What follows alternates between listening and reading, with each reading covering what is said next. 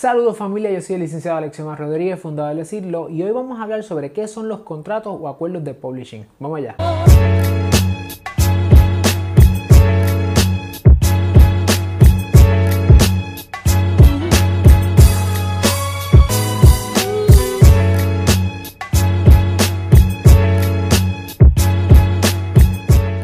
Cuando un compositor compone una canción, una pieza, ¿verdad? Ya esa obra creada por esa persona, esa obra es original, es creativa y está en un medio tangible de expresión, es decir, se puede percibir con los sentidos.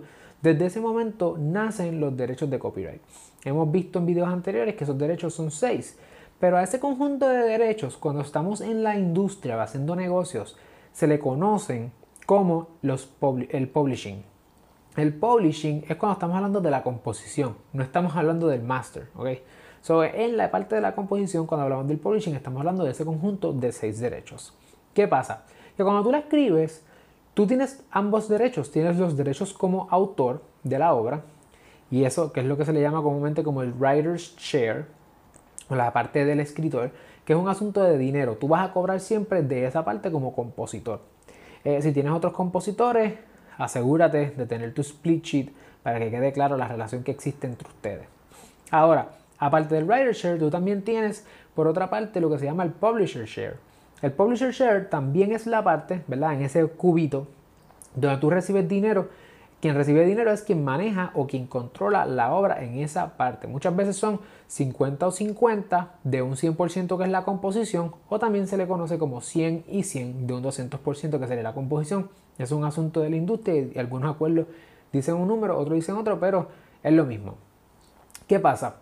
Si tú no tienes un publisher, tú mismo eres tu publisher. Así que cuando estás empezando, tú eres tu propio publisher. Ese, ese conjunto de derechos tú lo vas a negociar y lo vas a llevar a una mesa de, negociación, valga la redundancia, para poder levantar capital y eventualmente tú poner tu música a, a producir dinero para ti.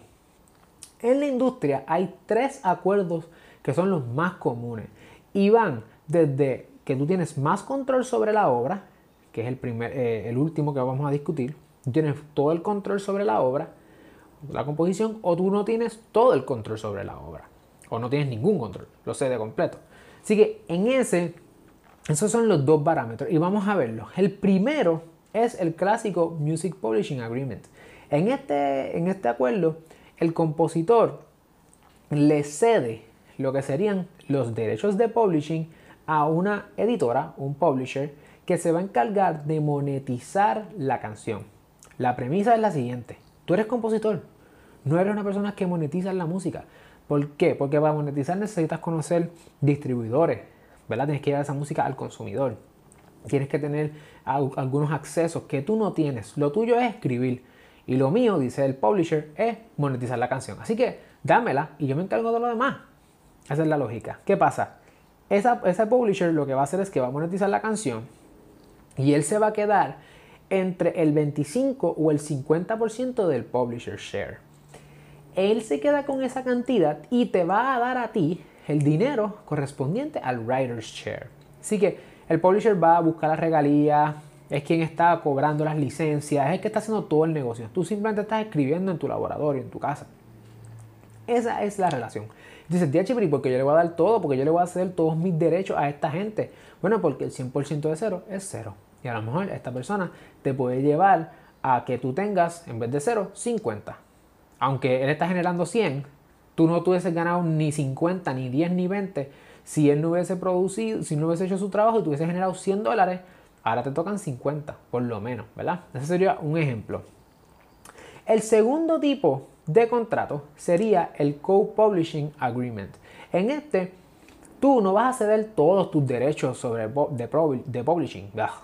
Tú no vas a ceder los completos, sino que tú vas a, vas a hacer también, vas a ceder algunos derechos, no todos. Y en ese caso, cuando tú estás haciendo ese negocio, pues ciertamente el publisher no te va a exigir todo el dinero. ¿Por qué no te lo va a exigir todo? O sea, es decir, del 25 al 50 de lo que sería ese 50%, no te lo va a exigir el 50 o 100. Él te va a decir que le des de un 10 a un 25, que sería la mitad de lo que él te pediría si fuera un publishing. ¿Por qué? Bueno, porque tú también puedes monetizar tu canción. Eso se ajusta más bien cuando tú como artista bueno, tú como compositor, si también eres artista, pues para colmo, si tú como compositor puedes monetizar tu música. Si eso es así, pues los dos eh, comparten la monetización, esas tareas, por lo tanto ellos cobran menos porque están haciendo menos trabajo, porque suponen que tú también vas a hacer tu trabajo. Co-Publishing Agreement. El tercer y último contrato más común es lo que se llama el Publishing Administration Agreement o el acuerdo de administración del publishing. En ese caso, tú como compositor o compositora eres la dueña de la, composición y, y, te quedas con los derechos de publishing. Tú te quedas con esos derechos. Es decir, los derechos de reproducir las obras derivadas, etcétera, que hemos hablado. Tú te quedas con ellos y tú le pagas a alguien para que monetice tu música. Tú sigues siendo el dueño o la dueña. Tú le pagas a alguien un fee. Esa persona va por ahí y hace su trabajo. Un ejemplo de eso son la gente de Sound, Soundtrust. Esta gente van por ahí y lo que hacen es que explotan lo que sería tu composición, pero tú le estás pagando un fee, ellos no son dueños del publishing. ¿Por qué tú quieres ser o no ser dueño?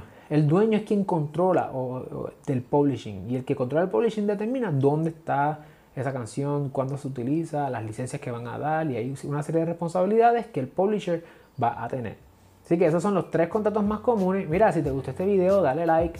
Eh, no te olvides suscribirte, dale a la campanita y también compártelo con otras personas a ver si, si los artistas y los creativos empiezan a, a, tener más control sobre sus carreras y a poder estar en mejor posición para negociar.